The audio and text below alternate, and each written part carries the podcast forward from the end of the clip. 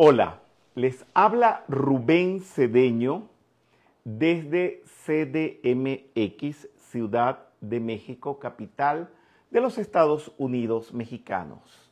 En esta ocasión, para ver si podemos penetrar un poco dentro de lo que es a lo que se le denomina el arcángel Miguel. El arcángel Miguel es denominado el arcángel de la protección y defensor de la fe.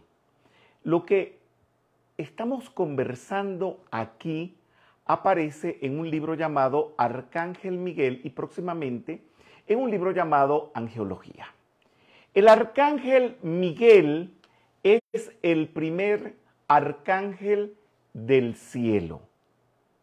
Fíjense muy bien, eh, decimos arcángel, no ángel, y tampoco San Miguel, porque si bien puede ser santo, pero él no entra de la categoría de los santos porque es un arcángel, es otra categoría.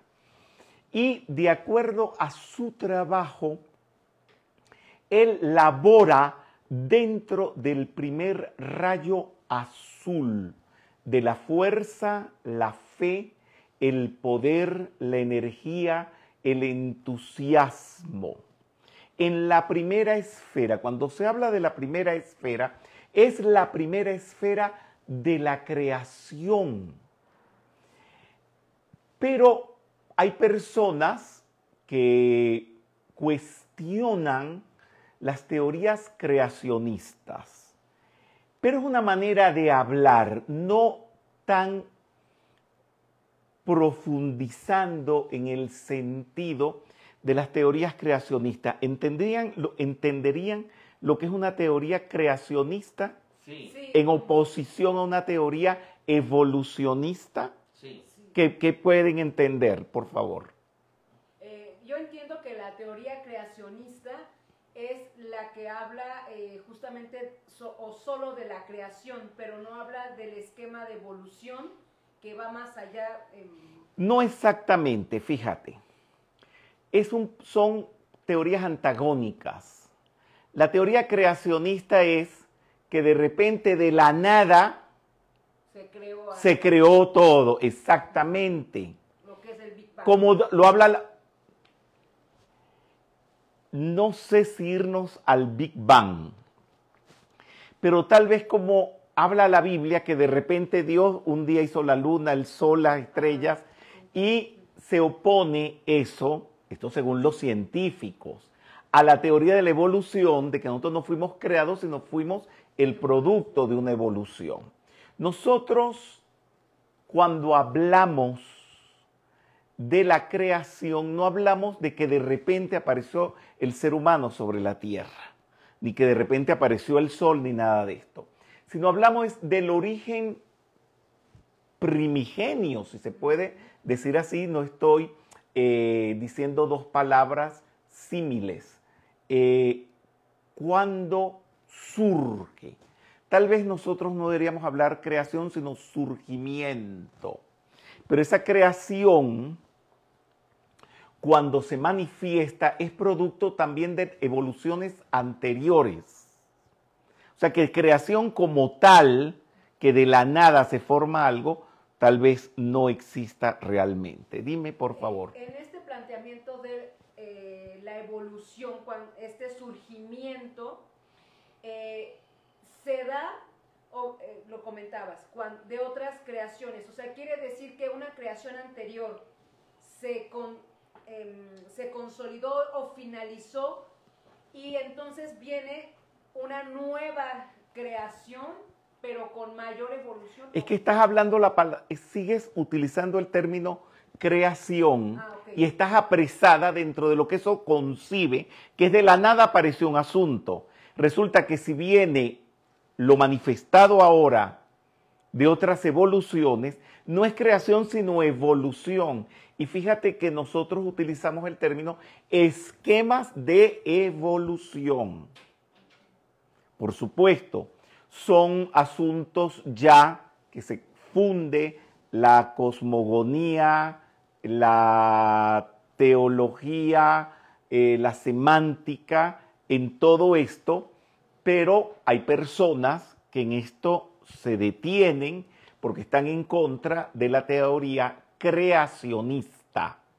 O sea, la teoría creacionista te lo voy a decir eh, puro y duro. Que apareció Dios, hizo el sol el primer día, hizo la luna el siguiente día, eso. Por supuesto, los científicos están en contra de eso, que todo es producto de la evolución. Y la verdad es que la postura puede ser una combinación entre las dos cosas, pero por supuesto eh, muy delicada y que no se oponga a la parte científica ni tampoco a que hay un ser que ha dado origen a todo lo manifestado. ¿Me entendieron? Entonces la primera esfera es eso. Y el arcángel Miguel trabaja allí. Esto es muy importante que se comprenda. ¿Por qué? Porque todo lo que vamos a hablar del arcángel Miguel tiene que ver con su primera esfera de acción. Y él tiene una espada flamígera de luz azul para defender, para proteger contra el mal, para cortar y liberar. Sí, hay preguntas. Gerardo Ávila, ¿sería más bien el surgimiento de un nuevo ciclo de manifestación? ¿Qué cosa?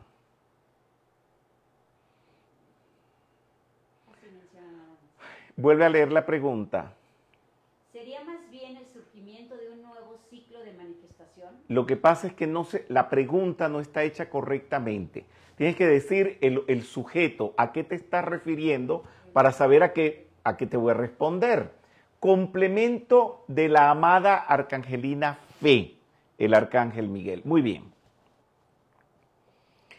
Cuando se dice complemento, no es la esposa, ¿verdad? No son una pareja marital.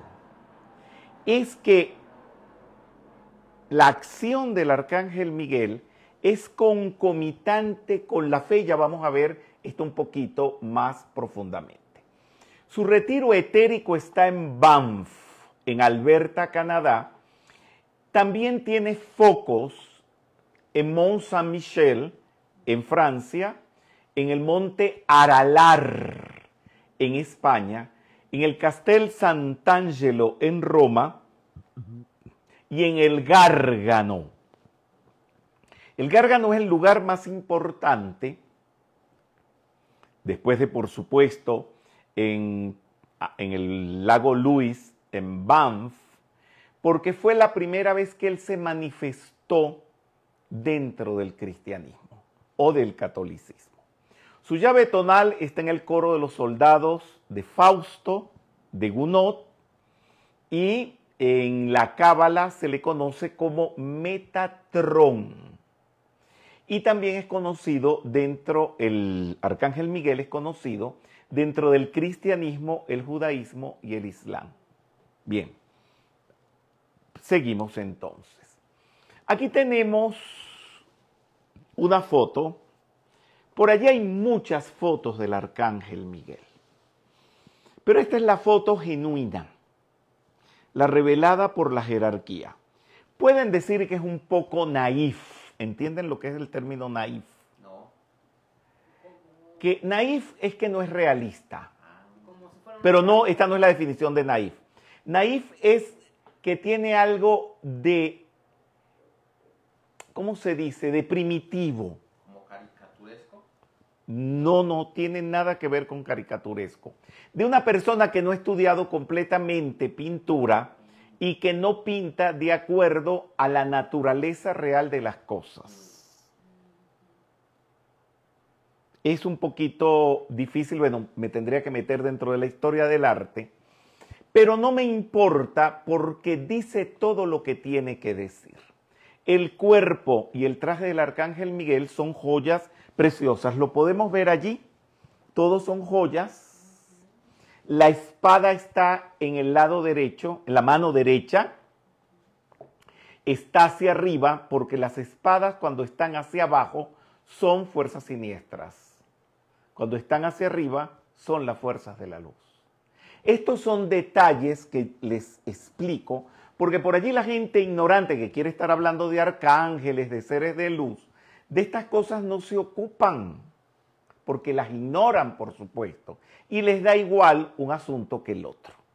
Y, por supuesto, tiene un escudo de defensa, tiene el chakra de la fuerza, el poder del rayo azul que está aquí en la garganta, que es el del decreto, y tiene la llama que sale de la frente, que también la posee el Elohim Hércules.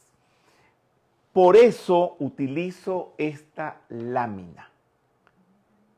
Y es la que siempre hemos utilizado en nuestras enseñanzas. El arcángel Miguel es un aditya. ¿Qué quiere decir aditya? Un ser primordial que en la evolución y en la manifestación fueron de los primeros que se manifestaron. Es un hijo primordial de Dios. Existía antes que los maestros, la Tierra y el sistema solar. Él cuida el ring pass not, que es el anillo no pase. ¿Qué es eso? Esto es algo que es importante saberlo. Todos nosotros, todos ustedes, tienen un anillo no pase. ¿Cuál es? ¿Qué lo define? ¿Hasta dónde llega tu trabajo, tus posesiones, tu familia, todo lo que connota tu ser y tu existencia?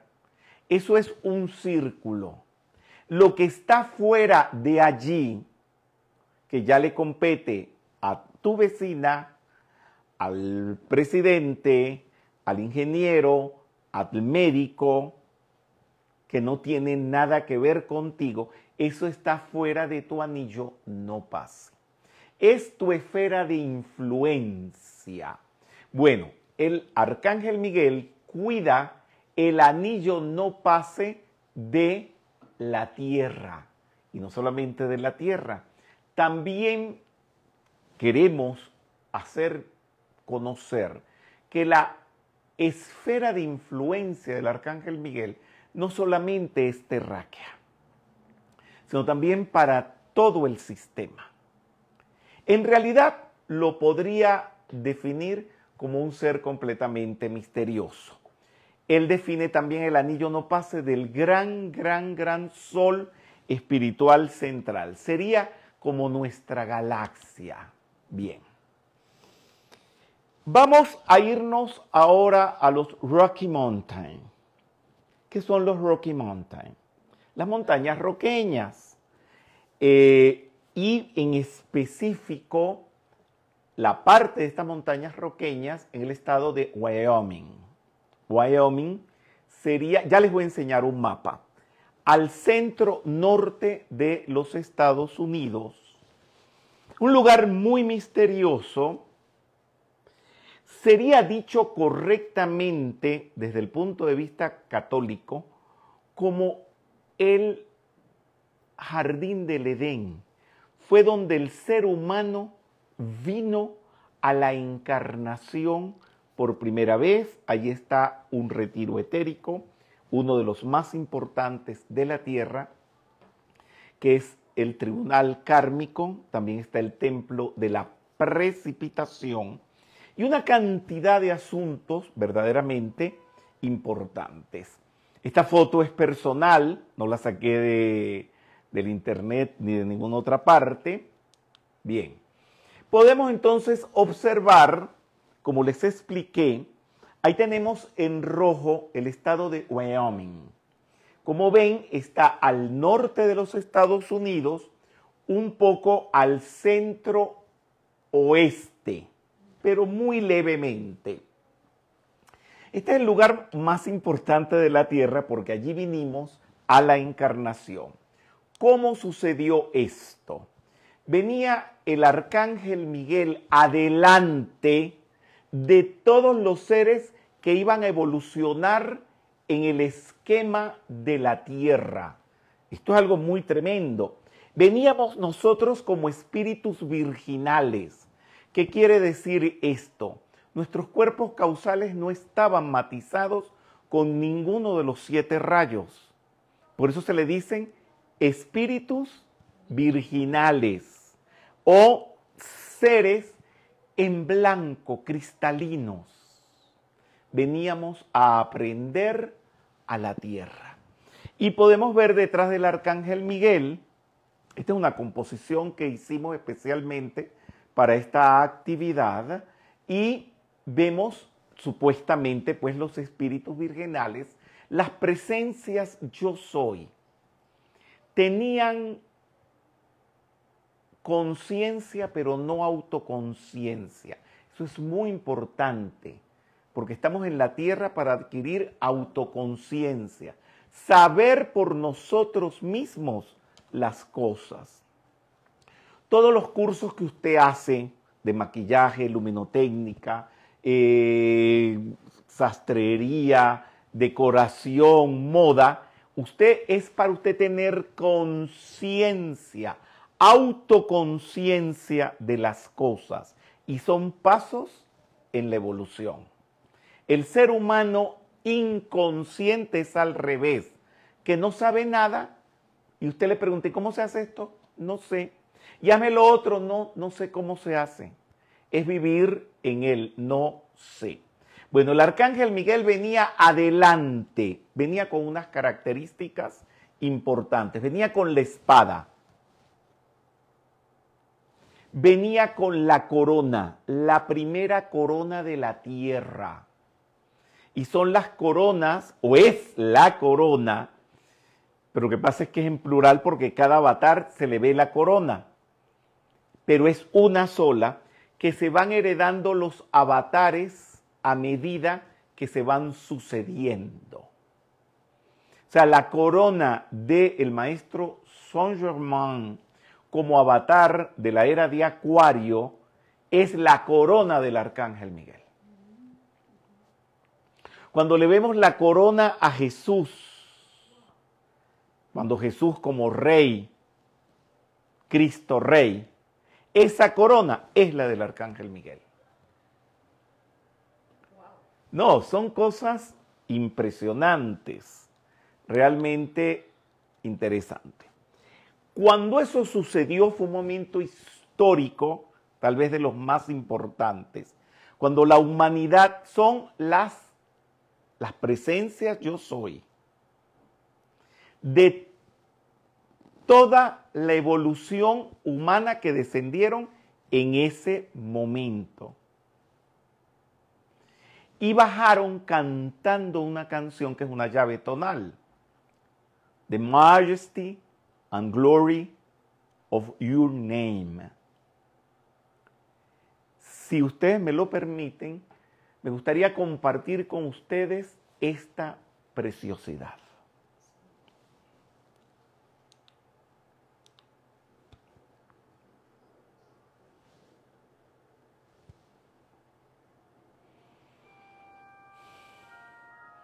Imagínense abriéndose el firmamento con el primer rayo de luz que es un solo rayo que después se va a abrir como un foco inmenso, pero en este momento es un solo foco.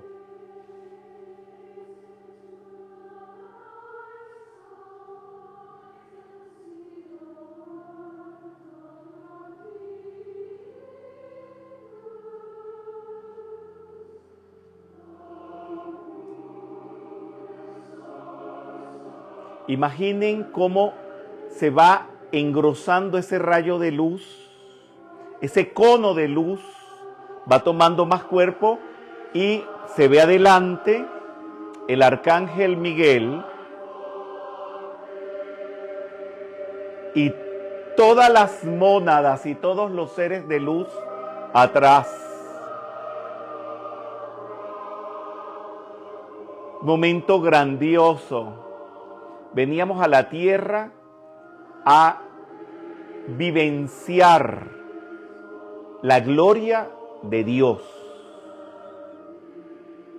Puros inmaculados.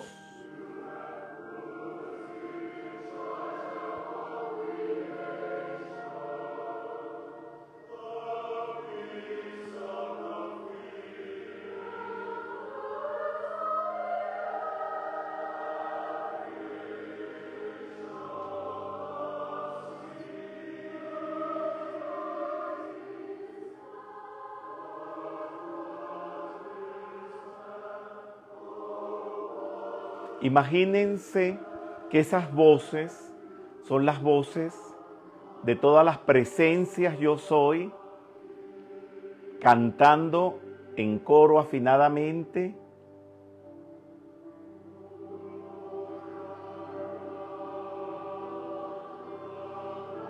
Y aquí empiecen. Están diciendo la majestad del gloria, de la gloria de tu nombre, que es el nombre de Dios, del yo soy.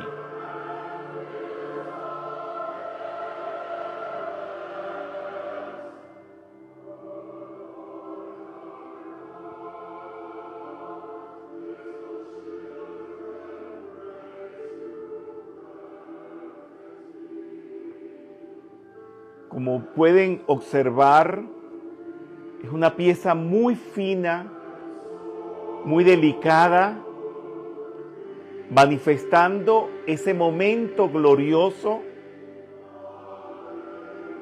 Y ahora dicen aleluya. Aleluya.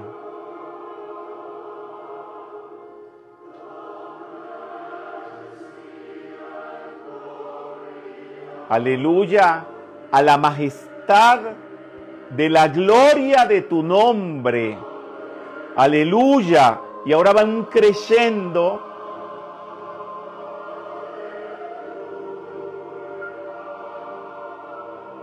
En un creyendo manifestando la grandiosidad de este momento.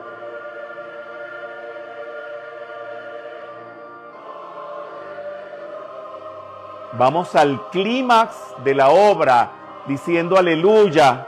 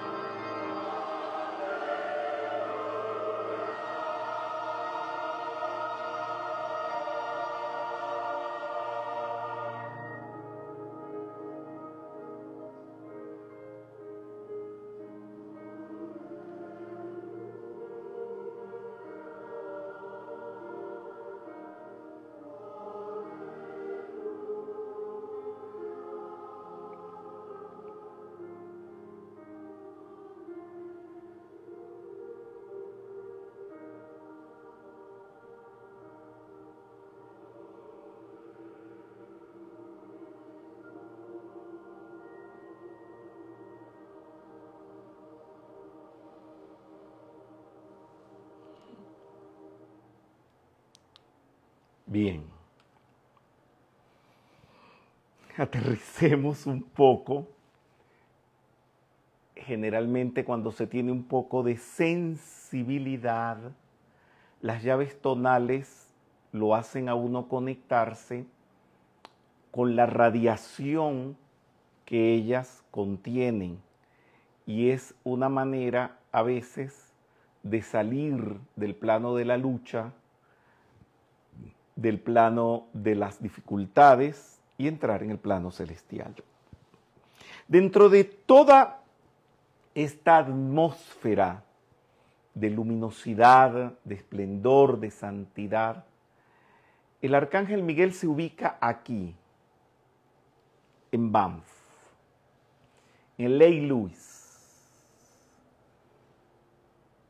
Canadá un lugar hermoso, con un agua fosforescente. He tenido la oportunidad de navegar todo este lago, con un glaciar al fondo. Solamente se puede visitar en pocos meses al año. Podrían ser julio y agosto. O sea, estamos en los meses que lo podemos visitar porque después todo esto se cubre de nieve y es imposible manejarse, digamos, libremente. Aquí el arcángel Miguel establece su foco, que está todavía allí, en un templo maravilloso con una cúpula que en la parte de arriba de la cúpula está su estatua con su espada en alto, tal cual como lo podemos ver en Mont Saint-Michel al norte de Francia, en la Normandía. Ya vamos a ver algo de esto. Muy bien. ¿Dónde está este lugar? Está aquí, en el estado de Alberta. Este es Canadá. Aquí está los Estados Unidos. Aquí está Alaska. Bien. Aquí está Groenlandia. Se los doy todo esto para que se ubiquen. Y aquí está entonces el lugar donde se encuentra el templo del arcángel Miguel, cerca de Calgary. Bien. El arcángel Miguel, como bien les anuncié al comienzo de esta alocución, es el arcángel de la protección y defensor de la fe. Por supuesto, no es que sea así, pero hay figuras que representan al complemento divino del arcángel Miguel y esta es la señora fe. ¿Qué es fe? Tiene que ver con el arcángel Miguel. Es tener la seguridad de que todo lo que nos va a suceder es bueno. Hay gente que también define como fe la creencia. Yo soy de la fe católica, yo soy de la fe islámica. Pero en realidad tú te pones a ver si la fe es esto, que tú no puedes tener fe, por ejemplo, de que se va a caer el avión. Tú no puedes tener fe que vas a salir a la calle y te van a robar los ladrones. Eso es temor. Uno tiene fe de que vas a salir a la calle y el arcángel Miguel con toda su luz te va a proteger. El temor es la convicción de que todo lo que va a suceder es malo. Fe en Dios. Esto lo dice el arcángel Miguel. Deseo transmitirles la fe en el poder de Dios. Cuando él dice, deseo transmitirles es inyectarnos esa energía. Deseo transmitirles la fe en el poder de Dios que me pertenece. A Él le pertenece la fe en Dios. Él es el que le otorga la fe en Dios a los islámicos, a los judíos, a los cristianos, a los católicos. La fe, alguien que acepte la fe puede caminar sobre las aguas. ¿A quién le recuerda? Al Maestro Jesús. Al Maestro Jesús. Esa es la fe. Y cuando les dice a ustedes, a nosotros, que podemos caminar sobre las aguas, es que se puede. Y si no lo haces, ¿es por qué? Porque no hay fe. no tienes fe. Entonces, ¿qué es lo que tienes? Temor. ¿Temor a qué? Pedro, A ahogarte. Temor a unirte, muy bien. Pararse en el fuego y salir ileso.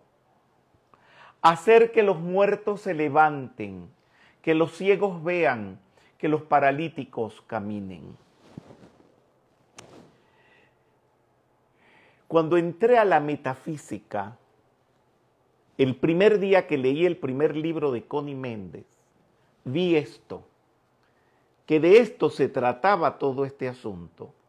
Y uno tiene que amar hacer esto. No es para tener seguidores en el Internet. Hay personas que presumen que tienen 80 mil seguidores, 90 mil seguidores, que son directores de congresos.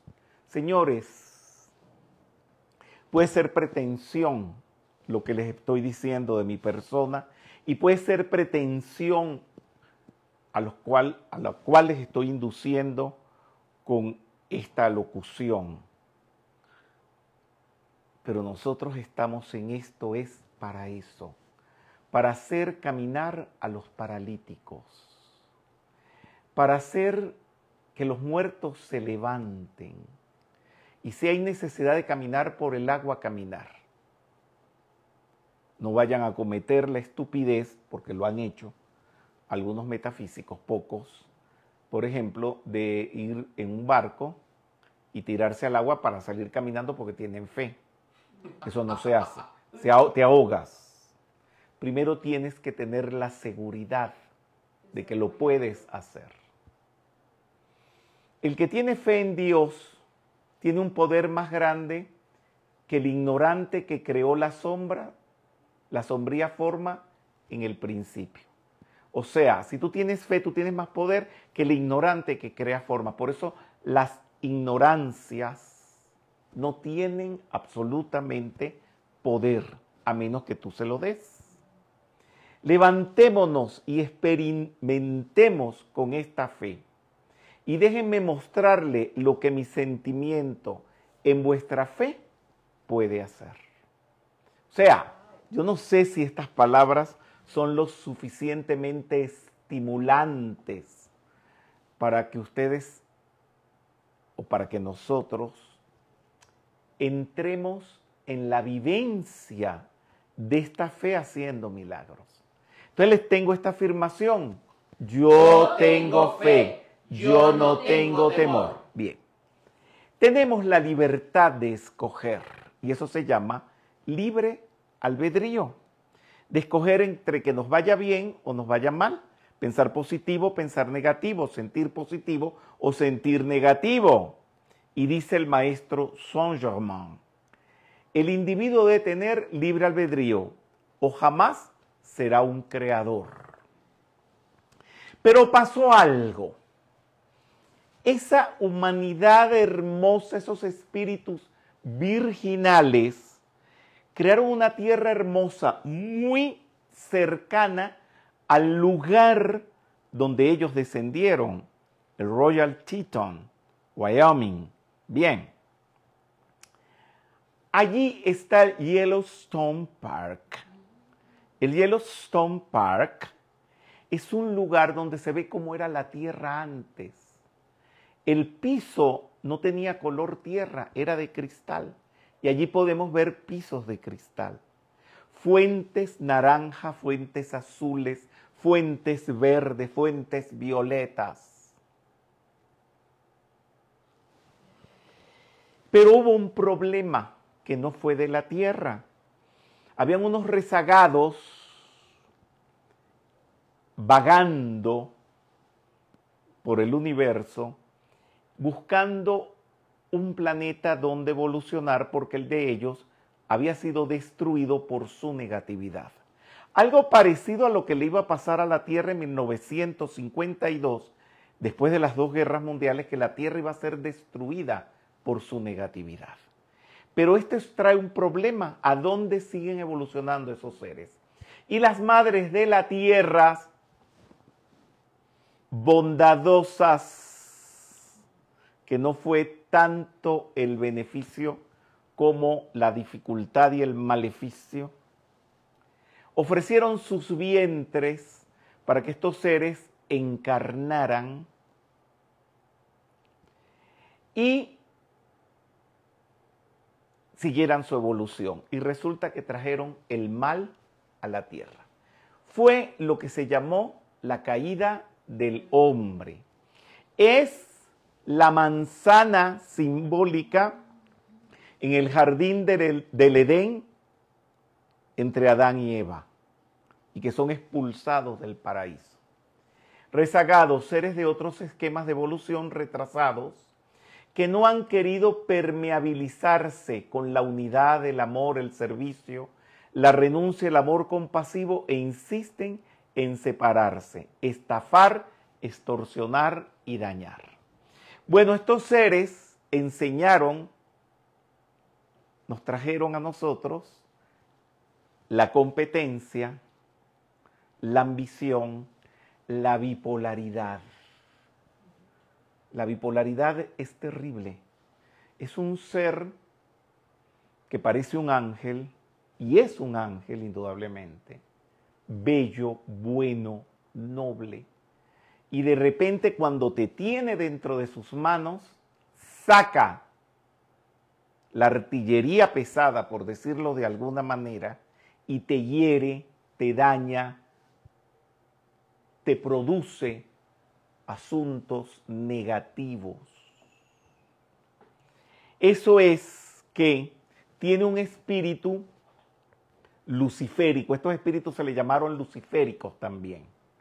Tiene un ángel y un espíritu luciférico. El ángel te enamora y una vez que te tiene entre sus brazos, sale el espíritu luciférico y te daña. Eso los trajeron esos rezagados a la tierra. Eso fue que ibas a hacer alguna pregunta. Sí. Eh, por ejemplo, estas personas que tienen esta bipolaridad, ¿cómo habrá una manera de que puedan disolver ese ser luciférico interno? Tú sabes de lo que estamos hablando. No estamos hablando de bambalinas. Estos seres luciféricos, estas energías siniestras, no son bambalinas, como tampoco son bambalinas nuestros maestros y nuestros arcángeles. Es una que para poderla entender tendrían que profundizar hasta los puntos, comas y espacios del Bhagavad Gita, donde esto se narra simbólicamente como el Kurukshetra. Es lo que en la Biblia aparece como el Armagedón.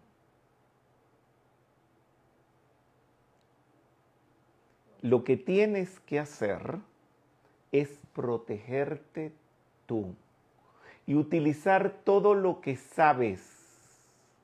Hay un ser de luz que es la reina de la luz, que fue apresada por uno de estos seres luciféricos y estuvo 400 años presa. Y era un ser de luz en los mares del sur.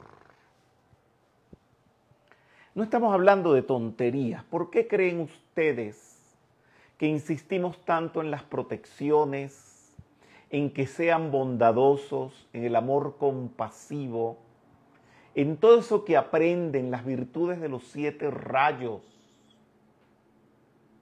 los aspectos de Dios, de ponerlos en práctica, es que se protejan de esto, porque estos seres, cuando se desatan, cuando se abren las puertas del mal, se saben cuando se abren, pero no cuando se cierran. Entonces, la metafísica viene como estandarte en la primera camada, en la primera oleada, a enseñar cómo protegerse de eso. Pero por supuesto, estos espíritus rezagados dañan eso.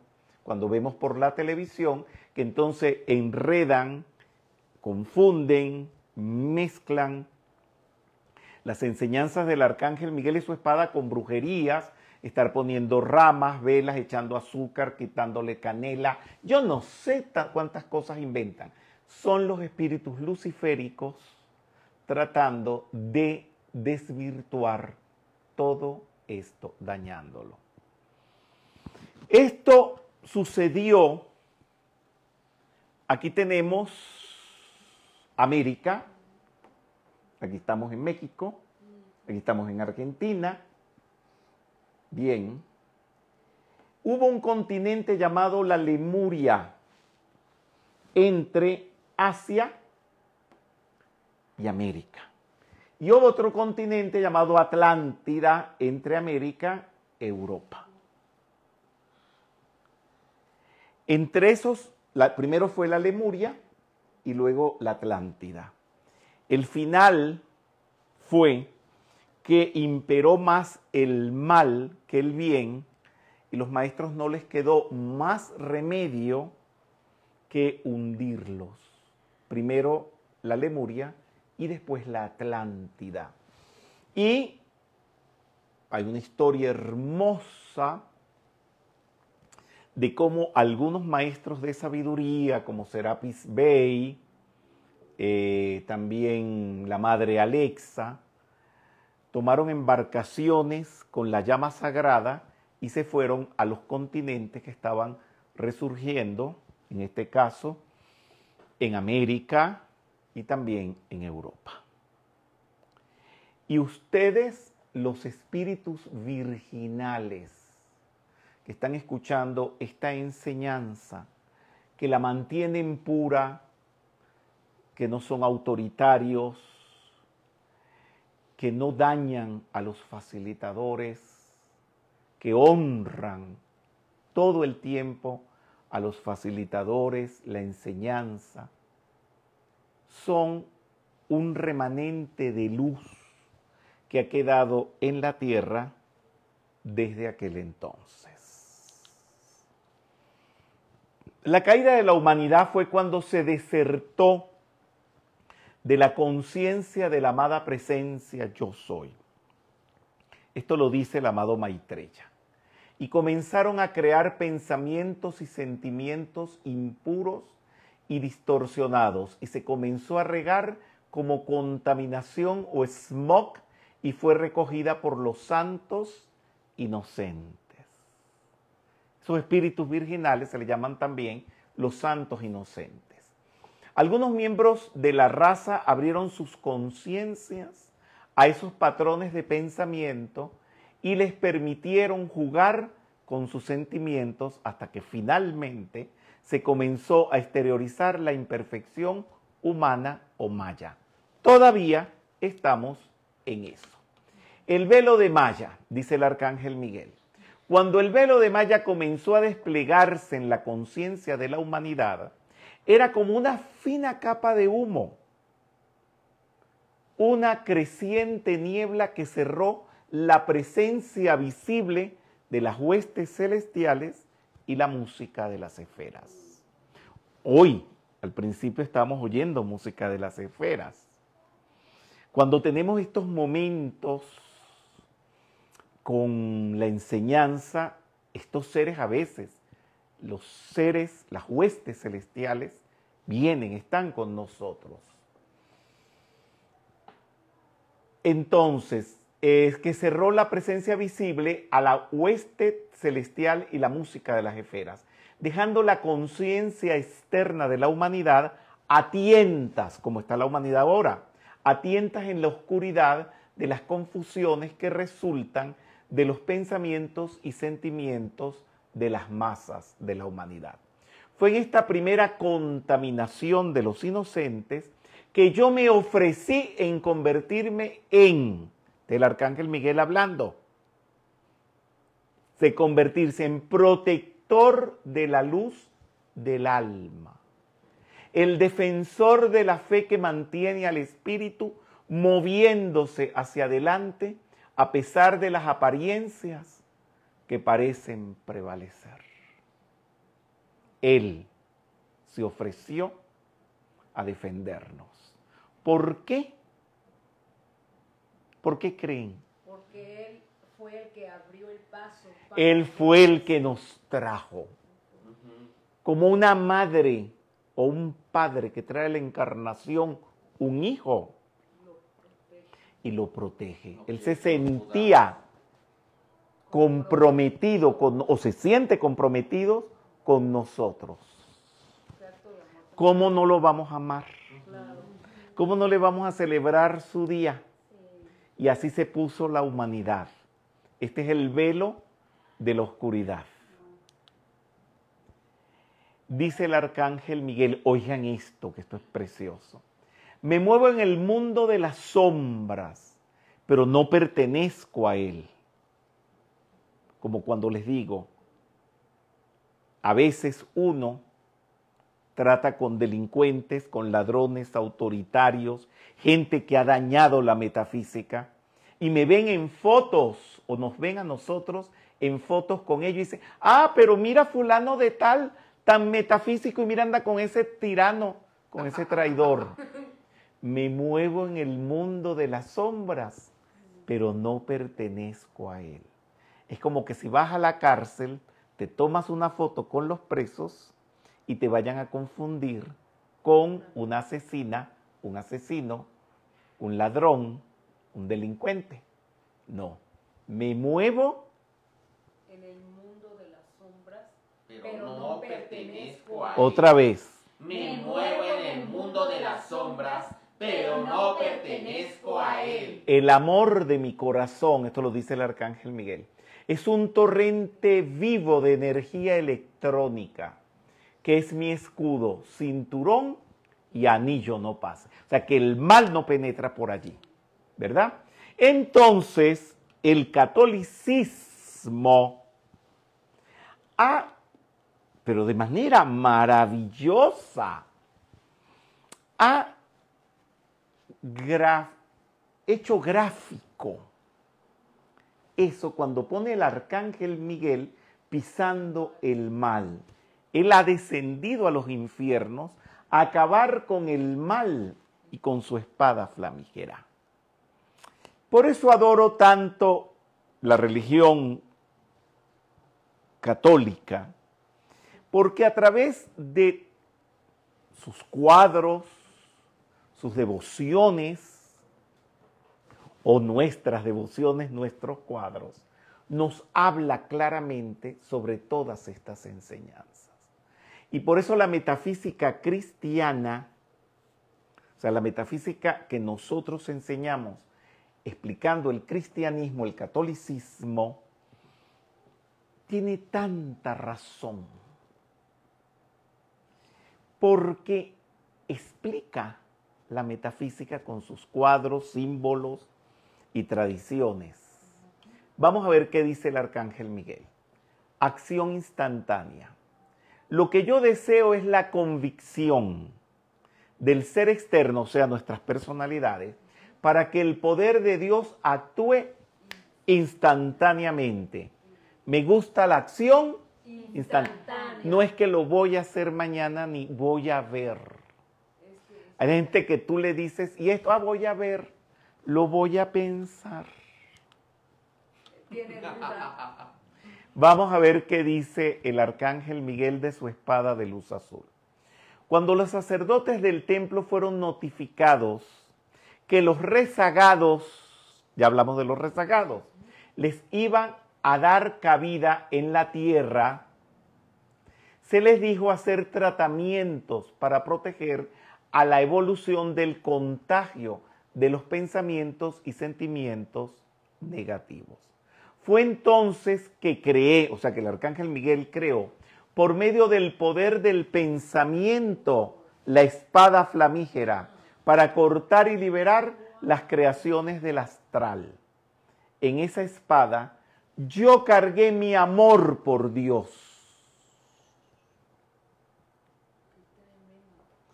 No quiero hacer alusiones a mi persona, ni de privilegios, ni de nada, pero me recuerdo ese momento sagrado en que el príncipe conde Gabaldá Castro me nombró caballero y que el arcángel Miguel le hizo al príncipe conde que perdiera su espada, que se le olvidara. Y cuando ya estábamos dentro de la iglesia y ya iba a comenzar la ceremonia y no había espada, el párroco dijo, ¿por qué no usamos la espada del arcángel Miguel?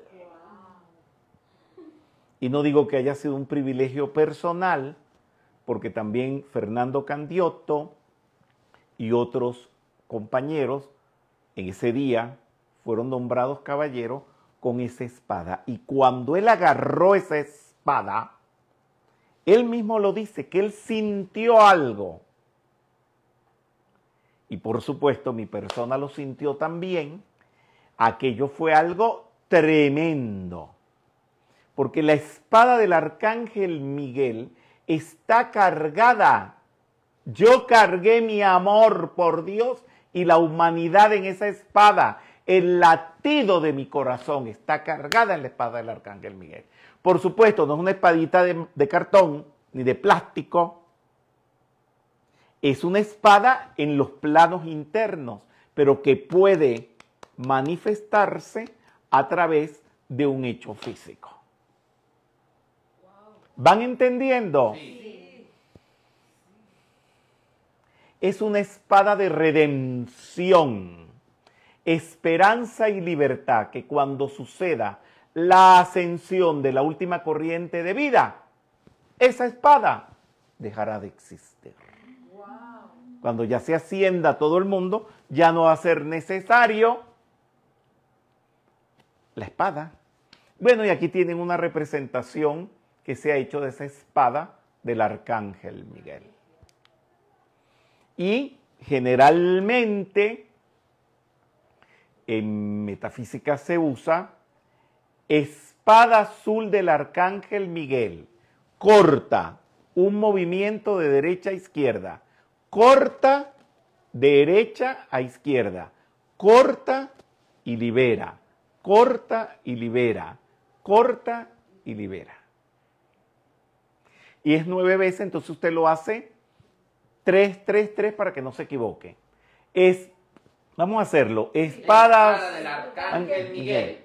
Corta y libera, corta y libera, corta y libera, corta y libera, corta y libera, corta y libera, corta y libera, corta y libera, corta y libera. Por supuesto, usted se imagina, visualiza en su mente el, fu- el fuego de esa espada. Muy bien. Hay una frase del servicio al arcángel Miguel donde dice, en el, vamos a hacerlo todos, en el nombre del gran poder de Dios, ante cuyo trono el arcángel Miguel hizo el voto de defender la tierra y a cada ser humano contra toda energía siniestra de maldad, ignorancia, desamor, impureza, enfermedad, incredulidad y rencor, lo invoco a venir permanente aquí y a decir, basta ya, yo, el Señor Miguel, conjuro a desaparecer toda energía siniestra. Muy bien. Esto lo dice el arcángel Miguel. La invocación es católicos. En un monasterio de Europa, yo sé cuáles son, cuál es este monasterio. Desde hace muchos siglos es lo que me ha mantenido cerca de la tierra. Sus invocaciones. Y ya vamos a ver algo de esto. Muy bien. Dice Miguel, si son sentimientos, si sus sentimientos no se mantienen armoniosos, ¿cómo pueden ustedes ser perfectos? Ustedes culpan a las personas, los sitios y las condiciones por sus problemas cuando todo el poder de control está en su mundo emocional para aceptarlo o rechazarlo. O sea, en tu mundo emocional donde tú vas a controlar los asuntos. En el monte Sant'Angelo, en el Gárgano, aquí estaban esos monjes, sosteniendo esta devoción y es lo que le ha permitido al arcángel Miguel permanecer en la tierra.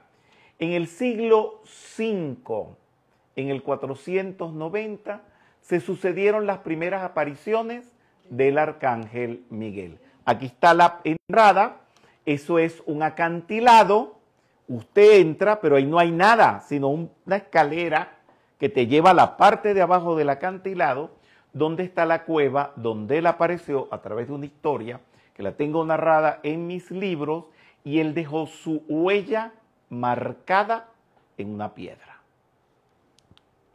Aquí está la gruta, generalmente es para mí obligatorio llevarlos ustedes a esos sitios. Y por eso organizamos cada cuantos años, cuando hayan grupos que no han ido, para que visiten este lugar y otros más, porque cerca de allí también está la casa del Padre Pío, a una hora, hora y media, está la casa del Padre Pío, pero este es un lugar importantísimo. Y está el Arcángel Miguel con su corona.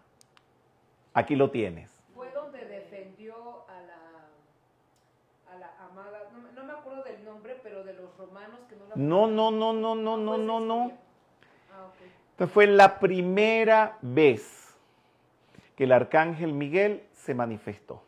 Y esta es la estatua que está allí, que generalmente le ponen una corona.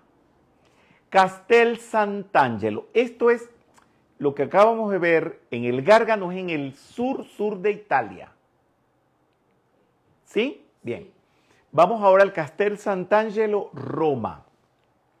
En el 590, siglo VI, hubo una gran epidemia en Roma donde se estaba muriendo todo el mundo. Y el Papa Gregorio Magno vio al arcángel Miguel sobre la cima del castillo que envainaba su espada, lo que interpretó que él cortó y liberó la enfermedad y toda Roma se sanó. Esto es una pintura del Papa Gregorio Magno hecha por Francisco de Goya, un pintor español. Y este es el Castel Sant'Angelo, que era la tumba de Adriano. Esto, si usted ve este puente, ¿verdad? Sí. Si usted sigue por aquí esta calle, ahí mismo está el Vaticano. O sea, y aquí está el Arcángel Miguel donde él se apareció, y este es el río Tíber, y también es un escenario, el último escenario, el tercero, de la ópera Tosca de Giacomo Puccini. Allí sucedió pues imaginariamente, o puede ser historia. Tosca tiene algo que ver con la historia. Bien, y fue la tumba de Adriano en la época romana. Eso es una construcción de los antiguos romanos. Bien, y ahí está mi persona, en la parte de arriba, con el arcángel Miguel. Quiero decirles, a veces lo digo, otras veces no, que todo lo que explico aquí no lo leo en ningún libro. Es el producto de mis investigaciones, ir a los lugares a investigar. Y hay gente que piensa y dice, ay Rubén, tú sabes tanto porque has viajado tanto. No, al revés. He viajado porque primero aprendo y voy a los sitios donde sucedieron todas estas maravillas que les explico, pero no es que sé por qué viajé, porque hay gente que viaja y no aprende nada. Muy bien. Dice el arcángel Miguel, caminen en el sendero de los ángeles durante el día. Una persona que va por allí a dar una conferencia para ver cuántos libros vende. Una persona que va por allí pidiéndole a uno una conferencia porque tiene 80 mil o 20 mil o 60 mil seguidores y su justificación es esa. Esa persona no va por el sendero de los ángeles. Y se puede vestir muy bonita y poner pantallitas hermosas, pero en el trasfondo no hay nada. Uno va por el camino de los ángeles cuando uno no cobra, cuando uno no está interesado en nada, en propaganda, cuando uno va en desapego al fruto de la acción. Caminen en el sendero de los ángeles durante el día como si pasaran a través de uno de los rayos. Bueno, el otro lugar donde se presentó el arcángel Miguel es en Mont Saint-Michel. Mont Saint-Michel es, creo que no puse la foto para que vieran, porque no sé si se les hace la idea que esto es un islote y tiene un istmo y cuando viene la marea queda vuelto isla y cuando se va la marea es tierra firme. Eh, ahora han hecho unos arreglos muy importantes y no es tan peligroso este hecho. El arcángel Miguel hace muchos años estaba en contacto con gente que, que sabe de estas cosas, que conocen los secretos. Y esa persona me dijo, hay un punto allí adentro que nadie lo conoce, que es donde está el enclave, o el enclave del Arcángel Miguel. Y salí corriendo. Y me fui para Francia y me fui para allá y lo encontré. Eh, no lo sabe nadie, ni siquiera los guías. Si lo supieran los guías, lo... Eh, sí. Y la última vez fue muy reciente cuando fuimos. Una vez más, pasan los guías por encima, pisan el lugar y es interesante el sitio. Déjame ver si puse la fotito. Ahí estoy. Son una piedra, es una piedra partida en dos, una parte negra, la parte oscura, la lucha del mal, y la parte blanca, la lucha del bien. Y doce piedras alrededor. Siempre, siempre los llevo. Y siempre nos detenemos allí y está en un lugar, por supuesto, que no es obvio. Pero es, sí, pero no está ni de un lado, ni está en un rincón. Está en un lugar que es el eje de todo eso que está allí. Bien. Y este es el monte Aralar, donde por primera vez el arcángel Miguel dejó su cara aquerópita. Saben ya porque les he dicho lo que quiere decir aquerópita, hecha por él mismo. Y le han hecho una, como una custodia, y ahí está su carita. Ahí voy todos los años por misericordia y amor compasivo de una persona a la cual respeto muchísimo, Manuel Peciña, vasco, y esto es subiendo una montaña donde ahí no hay casas, ahí no hay ciudades, ahí no hay nada, sino eso. Y uno va allí a ese lugar donde se apareció el arcángel Miguel.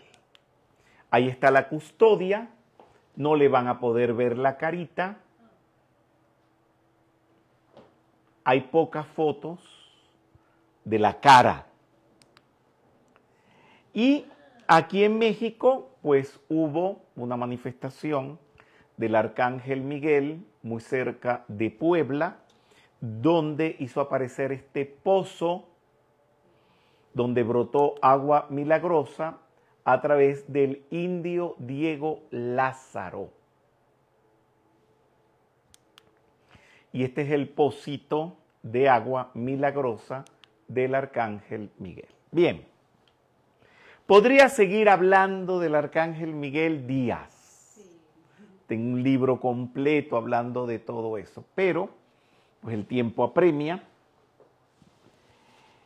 Y tenemos a Charles Gounod, que escribió una ópera hermosa que se llama Fausto donde está el coro de los soldados de Fausto, que dentro de esta obra está la llave tonal del arcángel Miguel, donde en francés, en algún momento, dicen la ferra la main, la ferra la main. Eso quiere decir la espada en la mano. Dicen, en lo que dicen es el hierro en la mano. El hierro en la mano, el hierro en la mano. Pues vamos a escucharlo y vamos a visualizar al arcángel Miguel en su día, viniendo hacia nosotros con toda su fuerza, todo su ímpetu. Es una obra con toda la radiación, fuerza, poder del rayo azul.